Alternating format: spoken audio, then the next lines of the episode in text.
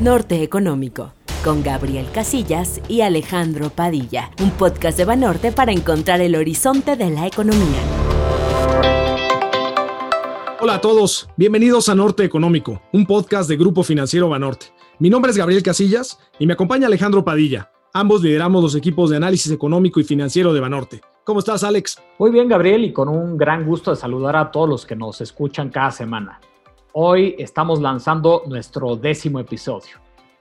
Hoy, en el tema de la semana, vamos a platicar sobre un posible paquete fiscal adicional que se estará discutiendo en Estados Unidos en los próximos días. En el segmento 360 platicaremos sobre la inflación en tiempos de COVID. Nos encontraremos en la peor recesión desde 1930 en el mundo. Y pues, ¿cómo vemos la inflación? En las recesiones de los 80 y 90, la inflación se volaba a niveles por arriba de 50 y hasta de 170%. Hoy, afortunadamente, esto ya no es así. En breve tocaremos el tema a detalle. Bueno, y por último, sobre los mercados, estaremos platicando sobre la temporada de reportes corporativos trimestrales. Pues no se diga más, empecemos. El tema de la semana, lo que no debes perder de vista. Amigos de Norte Económico, iniciemos con el análisis del tema de la semana y en esta ocasión centrándose en la posible negociación de un nuevo paquete de estímulo fiscal en Estados Unidos, algo que se ha convertido en un importante tanque de oxígeno para familias, negocios, en fin, para toda la economía norteamericana. Gabriel, el Senado acaba de regresar de su periodo de receso este lunes 20 de julio por lo que ahora las miradas están puestas en la propuesta que estará anunciando el líder de eh, la mayoría republicana, Mitch McConnell. Exacto, Alex. Y para poner esto en contexto, esta propuesta se vuelve importantísima porque el estímulo fiscal ha ayudado en gran medida a la recuperación que hemos visto principalmente en el consumo privado en Estados Unidos, que como saben, pues tiene un peso cercano al 70% de todo el PIB de la Unión Americana. Por ejemplo, el reporte de ventas al menudeo de junio que se acaba de publicar el pasado 16 de julio mostró un incremento muy significativo de 7.5% después de haber crecido 18.2% el mes anterior, explicado tanto por la reapertura de muchos negocios, ¿no? lo que podríamos, eh, podríamos decir que es un efecto de, de, oferta favorable, pero también más compras derivadas de un mayor poder adquisitivo de los consumidores, es decir, un efecto de demanda positivo. De hecho, 10 de los 13 grandes rubros dentro de este reporte de ventas al menudeo tuvieron un repunte significativo que va desde bienes de consumo básico hasta aquellos durables. Aquí recae la importancia de este estímulo fiscal. Además de esto, Gabriel, también debemos de considerar un segundo aspecto importante. El primer programa de transferencias directas del gobierno a familias y empresas, así como el incremento a 600 dólares semanales en la ayuda por desempleo, expiran el próximo 31 de julio. Esto pone a los legisladores en una marcha contra el tiempo para acordar un nuevo paquete que pueda no solamente solventar los problemas de liquidez, sino el impulso a la economía. Además que esto se vuelve esencial en un momento del tiempo en donde las curvas de contagio han comenzado a reflejar nuevos brotes en muchos estados, principalmente en las costas del país. Exactamente, Alex. Y en ese sentido, pues bueno, algo importante es que a pesar de este nuevo brote, que por cierto se ve peor que el primer brote, no pareciera ser, como platicamos en el podcast anterior, que vayan a instrumentar otra vez medidas de confinamiento tan fuertes. Pero aún así, pues va para largo, ¿no? Entonces sí se van a necesitar más medidas. Y pues hasta el momento hay mucha incertidumbre sobre los detalles de este nuevo paquete, ¿no? Lo más probable es que considere un segundo cheque o transferencia directa, algo en lo que coinciden tanto el presidente Trump como republicanos y demócratas. Sin embargo, la cantidad y los criterios de elegibilidad eh, pues podrían ser los puntos de mayor discusión, ¿no? Otro aspecto relevante será eh, también ayuda federal que reciban los estados, los municipios, tanto en la parte de infraestructura como en gasto corriente. En este frente, el mayor debate está centrado a la ayuda que destinará al sistema educativo, que pues claramente todo esto eh, se pone más, más, más complicado conforme se van acercando las elecciones. Y bueno, lo que se ha convertido en un tema controversial tiene que ver con el seguro de desempleo. Por un lado, pareciera que es un tema muy necesario, especialmente si vemos una segunda ola de contagio de forma más clara y generalizada en las próximas semanas o meses, justo como lo acabas de comentar, Gabriel. Y bueno, hasta el momento hemos visto planes de reapertura de la economía en los 50 estados, pero todavía con 20 de ellos manteniendo algunas medidas estrictas de restricción de movilidad y distanciamiento social. Pero también por el otro lado, hay legisladores, principalmente republicanos, que consideran que este tipo de ayuda se convierte en un incentivo perverso para el dinamismo del mercado laboral. Es decir, incentiva a los individuos a únicamente estirar la mano y recibir ayuda en lugar de buscar trabajo de una forma más activa. Como es el caso, este va a ser un punto medular para el consumo privado como motor de la economía, como bien comentabas hace algunos momentos, Gabriel. Sí, en general parece que este será el tema de los próximos días, eh, aunque como bien dicen, el diablo está en los detalles. Así que, pues con gusto lo seguiremos analizando aquí en Norte Económico. Por lo pronto, las estimaciones sobre este nuevo paquete oscilan entre 1 y 2 billones de dólares, trillones en términos anglosajones. Recordemos que el estímulo fiscal en Estados Unidos se mantiene hasta el momento en aproximadamente 3 billones de dólares o 15% del PIB, los cuales se dividen en tres grandes programas, ¿no? Uno, 483 mil millones de dólares en el programa de cheques y alivio para pymes, hospitales y pruebas para COVID. Dos, 2.3 billones en el famoso CARES Act, que va destinado principalmente a familias, crédito a empresas y transferencias a estados y municipios. Y tres, 200 mil millones de dólares en otro programa destinado también a familias, infraestructura hospitalaria y conducción de pruebas. En general, todo esto nos habla de la importancia que ha tenido la respuesta de política económica para mejorar la posición financiera de familias y empresas para moldear la expectativa sobre la forma de la recuperación económica y también para mitigar los riesgos sobre esta famosa y tan temida posible segunda ola de contagio. Pues sí, Alex, y además algo bien importante es que en esta ocasión, a diferencia de la crisis de 2008-2009, es que todo el apoyo monetario ahora sí viene acompañado de un verdadero apoyo fiscal para que este dinero y estos apoyos realmente lleguen a la gente de a pie. Yo creo que eso es lo más relevante y bueno, pues tan importante que será un tema recurrente que estaremos analizando en esta mesa de análisis de Norte Económico. Con este comentario final, concluimos este primer segmento de Norte Económico.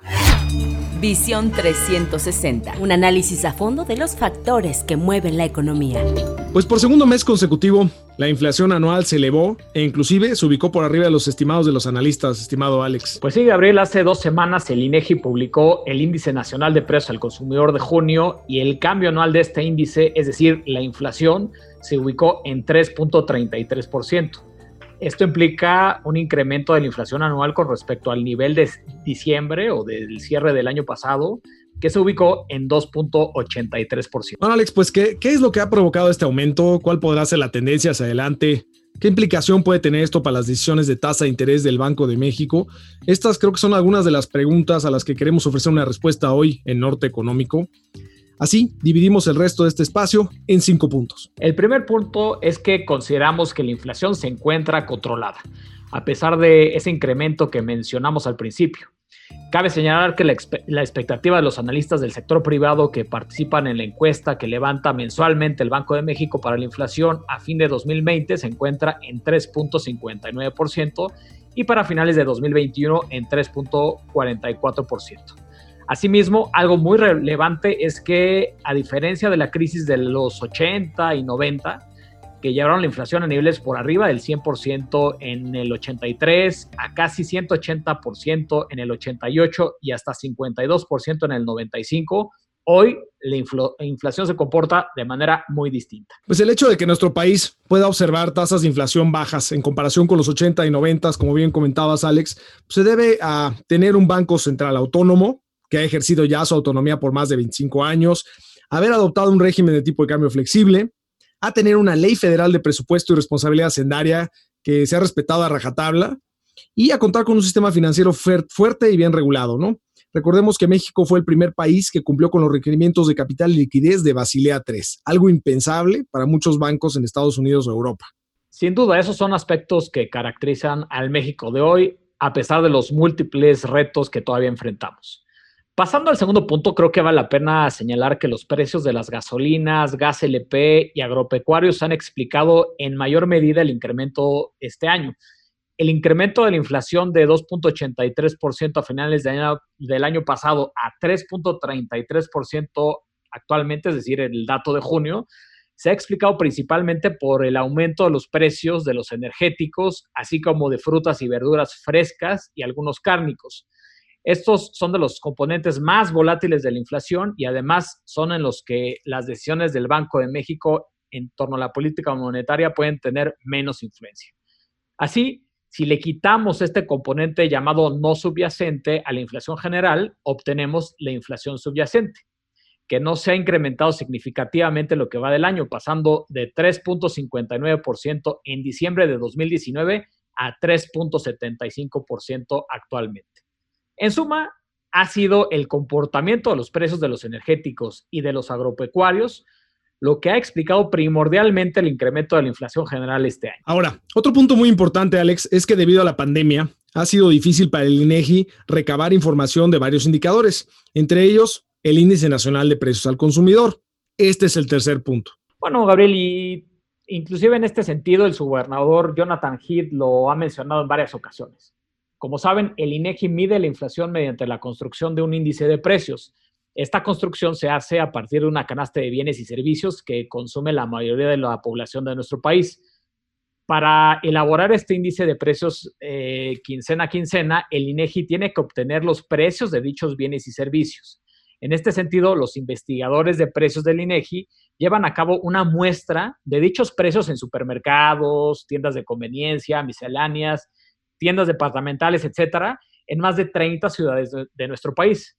Ahora, el punto relevante de esto hoy es que debido a la pandemia del COVID-19, los investigadores se han enfrentado a la falta de cotizaciones de precios en un sinnúmero de productos. En el caso del Índice Nacional de Precios al Consumidor de mayo, no pudieron encontrar cotizaciones para un 11.2% de la canasta y en junio del 3.4%. Lo que hacen los investigadores del INEGI en estos casos es repetir el último precio, lo que hace que, por ejemplo, la inflación pueda observar un sesgo de corto plazo. Este puede ser tanto al alza como a la baja. No obstante lo anterior y sin restar relevancia al tema, considero que es un factor de muy corto plazo que no afectará las mediciones con las que Banco de México toma sus decisiones de política monetaria, que tienen un alcance de mediano y largo plazo. Coincido contigo. Considero que no veremos un impacto de largo plazo, pero hay que tomar en cuenta que la inflación es una de las brújulas más importantes para la Junta de Gobierno del Banco de México, por lo que me parece muy bien que estén tomando en cuenta este tema. Ahora, pasando al cuarto punto, a pesar de que comentamos que la inflación subyacente pues no ha observado un incremento tan relevante en lo que va del año, sobre todo con respecto a la no subyacente, ahora hablando de la inflación sí subyacente, esta lleva mucho tiempo en niveles cercanos al 4%, que es el lindero superior del intervalo de variación del objetivo del Banco de México. Es decir, de su 3% más menos un punto porcentual, pues estar cerca del 4% lo ubica cerca de ese lindero superior. Pues pareciera entonces, Gabriel, que la inflación subyacente es necia, ¿no? En otros países, en Latinoamérica, nada más empezó la pandemia del COVID-19 y la inflación prácticamente se desplomó, incluyendo la subyacente. Pero esto no ha pasado aquí.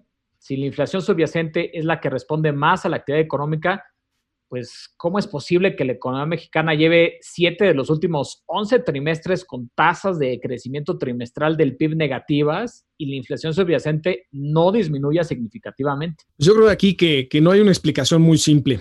Sin embargo, creo que un tema interesante sobre esta necedad de la que hablas es que, eh, digamos, esta necedad que ha mostrado la inflación subyacente, sobre todo este año, es que el principal responsable del aumento que mencionaste al principio, de 11 puntos base en lo que va del año, es el componente de mercancías alimenticias. De hecho, los precios de mercancías alimenticias han contribuido con mucho más de los 11 puntos base que ya mencionaste. Han contribuido con cerca de 60 puntos base, es decir, 0.6 puntos porcentuales. Ahora, lo que ha minorado el incremento y que al final en el neto solo sean 11 puntos base y no 60, es el componente de mercancías no alimenticias y servicios, que le ha restado cerca de 50 puntos base a la inflación subyacente. Por esto, creo que una explicación que no es estructural ni de largo plazo, pero que al menos refleja lo que ha estado ocurriendo durante la pandemia, es que desde que iniciaron los confinamientos por COVID, se incrementó la cantidad demandada de mercancías alimenticias, mientras que por otro lado disminuyó la de mercancías no alimenticias y la de los servicios, lo cual parece estar reflejado en los precios también. De hecho, Gabriel, eh, si nos fijamos en las ventas mismas tiendas de la ANTAD, pues así lo han reflejado de abril a junio, las ventas de supermercados, justo caracterizadas por ventas de alimentos, subieron a una tasa por medio de 6% con respecto a los mismos meses del año pasado, mientras que las ventas de tiendas departamentales que venden más mercancías no alimenticias registraron una caída por medio de 56% en el mismo periodo. Excelente observación, Alex.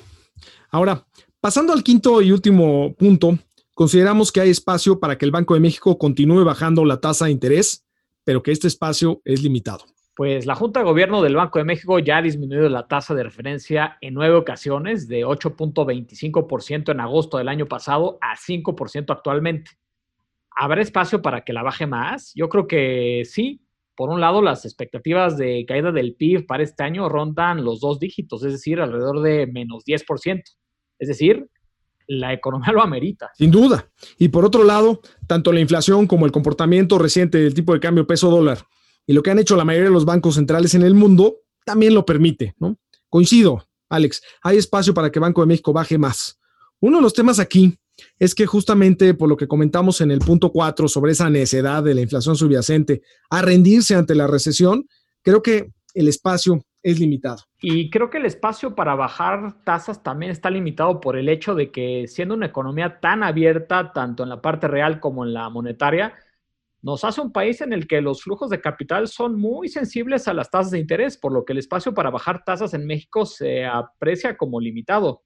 ¿Qué tan limitado? Bueno, pues tomando en cuenta los factores de gran debilidad de la economía mexicana, así como el comportamiento de la inflación y el tipo de cambio, creo que consideramos que Banjico puede bajar la tasa del 5% actual a 4% y que podría dejar ahí a ese, en ese nivel por un largo periodo de tiempo. Pues de hecho, Gabriel, justo el mercado de futuros de TIE ya trae descontado un movimiento similar, cercano a 102 puntos base. Bueno, pues con esto terminamos el segmento 360, en donde pensamos que la inflación está controlada con todos sus retos y que Banco de México podrá continuar bajando las tasas al menos en unos 100 puntos base más al 4%. Mercados y sus implicaciones. Pues pasemos al análisis de los mercados financieros. Actualmente estamos inmersos en plena temporada de reportes corporativos trimestrales en el mundo. Hasta el momento, nos han ayudado a ver el impacto del coronavirus sobre la actividad económica en distintos sectores de manera complementaria a los indicadores económicos tradicionales. Asimismo, las guías y planes estratégicos de las empresas nos han revelado las expectativas del sector empresarial sobre los meses que vienen, qué tipo de recuperación esperan y la forma de transitar hacia una nueva normalidad. ¿Qué te parece, Gabriel, si empezamos con Estados Unidos? Venga. Hasta el momento se ha dado a conocer cerca del 20% de las 500 empresas que incluyen el índice S&P 500, mostrando un porcentaje de sorpresas positivas arriba del 80%. Nada más para ponerlo en contexto, estas sorpresas fueron del 68% en el trimestre anterior y promediaron 75% el año pasado. Hasta el momento, las compañías que han reportado sus resultados del segundo trimestre muestran una caída de utilidades cercana al 10%, que es menos al 44% que se tiene previsto para toda la muestra en este periodo todavía no llevamos muchas, pero por lo menos las pocas que llevamos han sorprendido del lado favorable. Para lo que resta de esta semana habrá un especial interés en las cifras de empresas como Amazon, Verizon, Microsoft, Intel, Honeywell, Unilever, Equinor, Twitter y Schlumberger, entre otras. De igual forma, para la próxima semana tendremos una agenda abultada de reportes corporativos, destacando los de Apple, Alphabet, Ford, 3M, McDonald's y Under Armour, entre otros. Pasando a nuestro país, México, en los próximos días conoceremos la información trimestral de una gran cantidad de empresas. En términos generales, pensamos que el entorno de desaceleración económica, producto del claro impacto de la pandemia de COVID-19, se reflejará en caídas muy relevantes en los resultados de prácticamente todos los sectores. En las empresas bajo cobertura, anticipamos disminuciones de 7.5% anual en ingresos, y 17.5% anual en el EBITDA y de 58.4% anual en la utilidad neta, aún a pesar de que el efecto, efecto cambiario en el trimestre fue menos adverso.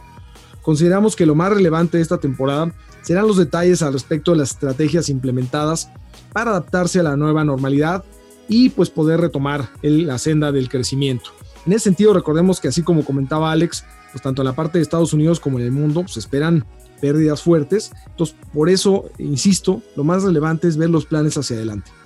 Y bueno, pues aunque por el momento este trimestre se percibe como el más complicado, aún es muy pronto para confirmar que efectivamente lo peor ha quedado atrás y que la recuperación está en marcha. Seguimos pensando que, aunque para algunos sectores se da más retador que para otros, la mayoría de las empresas que cubrimos cuentan con la solidez financiera y experiencia para enfrentar esta coyuntura. Bueno, y en este sentido que comentas, Gabriel, pues los invitamos a todos nuestros amigos de Norte Económico a leer toda la información que damos a conocer al público inversionista en general en la página de internet de Banorte, en el apartado de análisis económico y estrategia de mercados, que encontrará en la sección de casa de bolsa. Ahí, además de los resultados trimestrales, podrán eh, ver nuestra expectativa sobre los planes de las empresas, nuestros precios objetivos y demás así como también lo podrán encontrar en todas nuestras redes sociales. Y bueno, con esto damos por concluida esta tercera sección y última del podcast de Norte Económico, el podcast de Banorte. Síganos en redes sociales, Twitter, arroba gfbanorte-mx y arroba análisis-fundam y Facebook como Grupo Financiero Banorte. Pues antes de despedirnos, quiero decirte, Alex, que varios nos reclamaron que la última vez no recomendamos ni vino, ni whisky, ni libro. Sí, mucha gente nos comentó eso. ¿Y ahora qué hacemos, Gabriel? Pues creo que la última vez tú recomendaste un libro y yo un vino. ¿Por qué no en esta ocasión tú recomiendas un vino y yo un libro? Me parece excelente, Gabriel.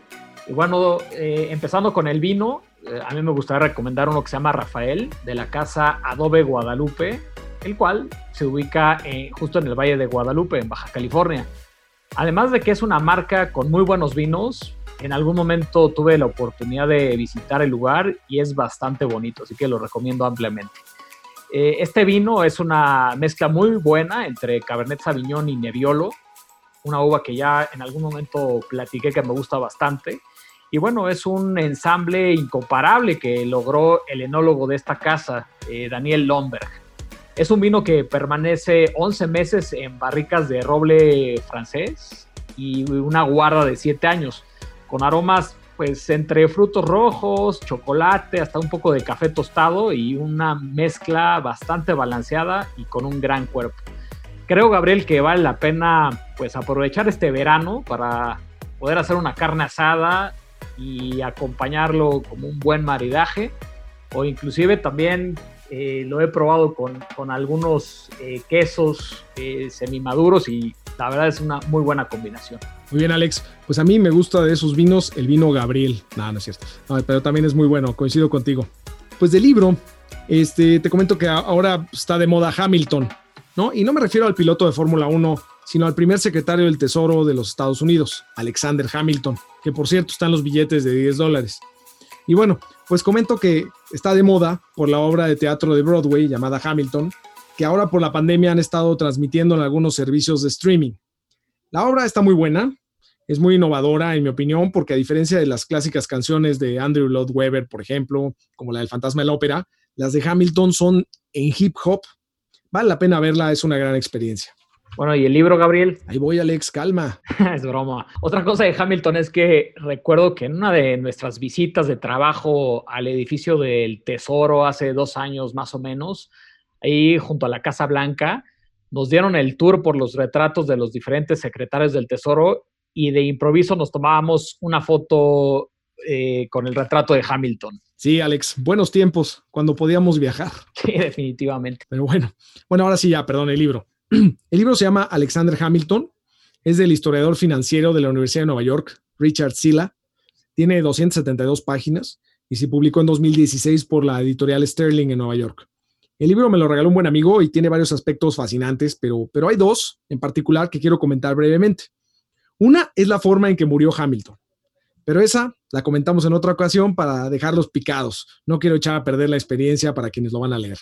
La otra es que, eh, pues, en mucho gracias a él, los bonos del Tesoro americano son los que son, son prácticamente lo que son hoy, ¿no? Los activos más seguros del planeta. Platico rápido. Eh, los llamados padres fundadores en Estados Unidos se endeudaron para financiar la guerra de independencia entre 1775 y 1783. Al lograr su independencia, el gobierno de este recién creado país emitió una serie de instrumentos de deuda, es decir, unos bonos, y bueno, pues como no tenían dinero para pagar las deudas, a los acreedores les dieron estos bonos y cada año el Congreso aprobaba el pago de intereses de hechos de, estos instrumentos, pero no había provisiones para el pago de principal. Entonces, de plano, para 1789, el valor de estos bonos ya se había desplomado hasta llegar a 5 centavos por cada dólar que habían emitido. ¿Y sabes qué pasó, Alex? Sí, que los principales tenedores eran soldados y proveedores de la guerra de independencia y que al perder tanto valor, un emprendedor financiero muy vivo, por cierto, vio la oportunidad que ofrecían estos bonos con precios tan bajos y los compró y se los vendió a inversionistas holandeses. Exacto. El problema es que después de aprobada la Constitución en 1789, Hamilton quería instrumentar un plan para honrar estos bonos y Madison, otro padre fundador, junto con una facción del Congreso, pues no querían pagar al 100% a los holandeses.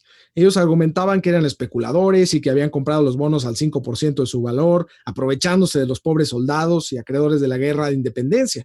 Entonces Hamilton fue pues, muy persuasivo y logró que se aprobara el plan para honrar todos estos instrumentos de deuda sin importar el tenedor y estableciendo un programa fiscal creíble, en donde el pago de los bonos estaba respaldado por la recaudación de impuestos.